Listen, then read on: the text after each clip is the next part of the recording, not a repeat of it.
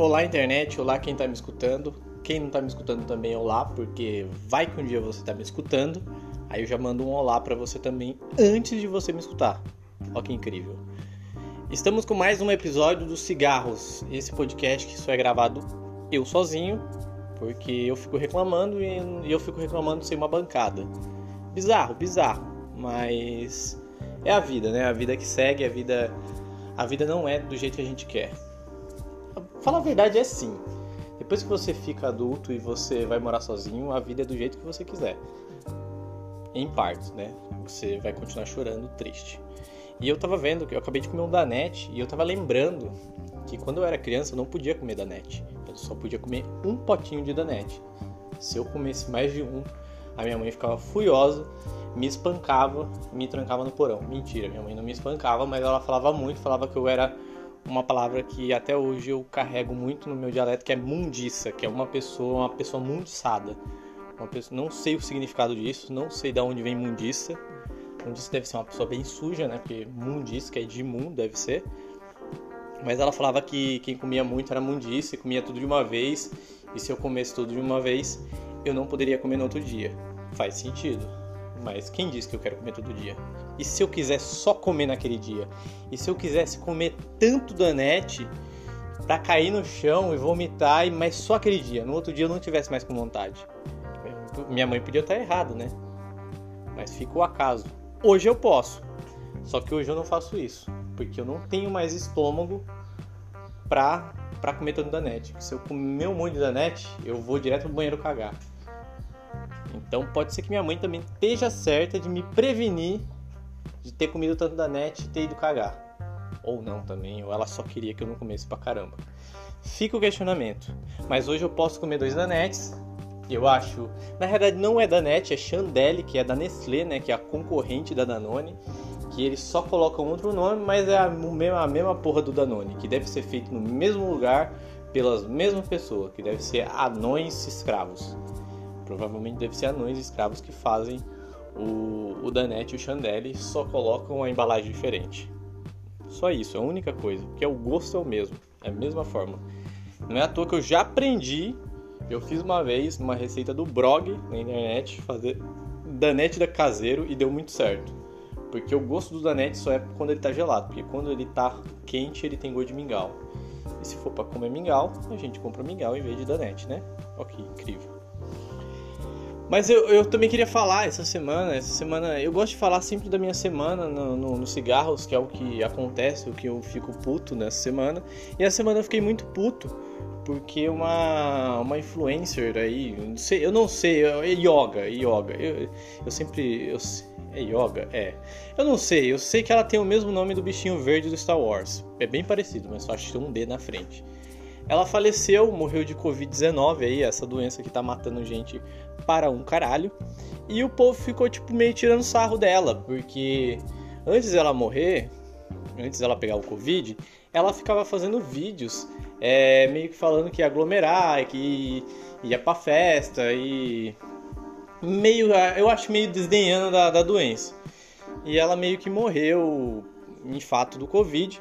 Só que é assim, você, as pessoas gostam de, de falar, não, a turma, a turma do, do atual presidente são todo mundo, todo mundo é maluco, todo mundo é, não gosta de nada, todo mundo é raivoso, é, é a turma do ódio. Só que a outra galera também, a galera que critica, que diz que são os sensatos, as fadas, também mete o pau, tá ligado? Quando alguém morre. Mano, você não. E fizeram um monte de memes zoando a, a menina que morreu. E. Mano, teve um que, tipo. É... Mano, eu tô dando risada, mas é foda. É, é, soltar, era, era, tipo assim, ai, ah, vamos aglomerar. E tipo, no final do meme soltavam ela como rojão, tá ligado? Pro céu. Tipo, eu achei muito sacanagem, tá ligado?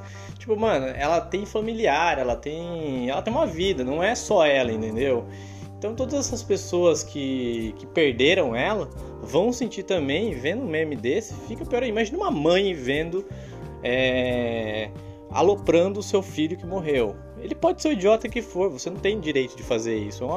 E primeiramente, se você pegar a história da pessoa, depois você vai analisar a história da pessoa, é uma pessoa pobre, uma pessoa que nunca teve oportunidade na vida, uma pessoa que ficou famosa do dia para noite, uma pessoa que não foi preparada para tudo isso.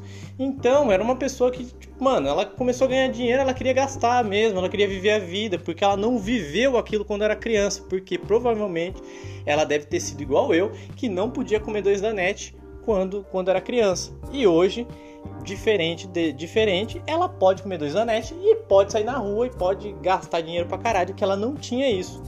Então a pessoa às vezes ignora, a pessoa é ignorante, mas não é porque a pessoa é ignorante que você tem que ir lá e aloprar ela e achar que você é melhor do que a outra pessoa, porque você também é um bosta. Você também não é nada. Você, a pessoa fica lá metendo pau, mas também tá indo na festa, também tá andando sem máscara, também tá indo jogar no bicho pro avô sem máscara na lotérica.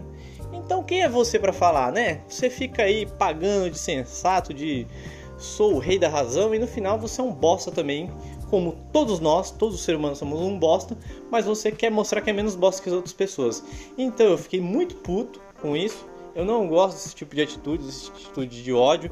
Eu, eu sou totalmente contra essa parada de ódio desenfreado aí. Vamos resolver tudo no ódio. Não vai resolver porra nenhuma, porque a gente tem um presidente que só fala discurso de ódio e não resolveu merda nenhuma. A coisa tá ficando cada dia pior, a doença tá ficando cada dia pior.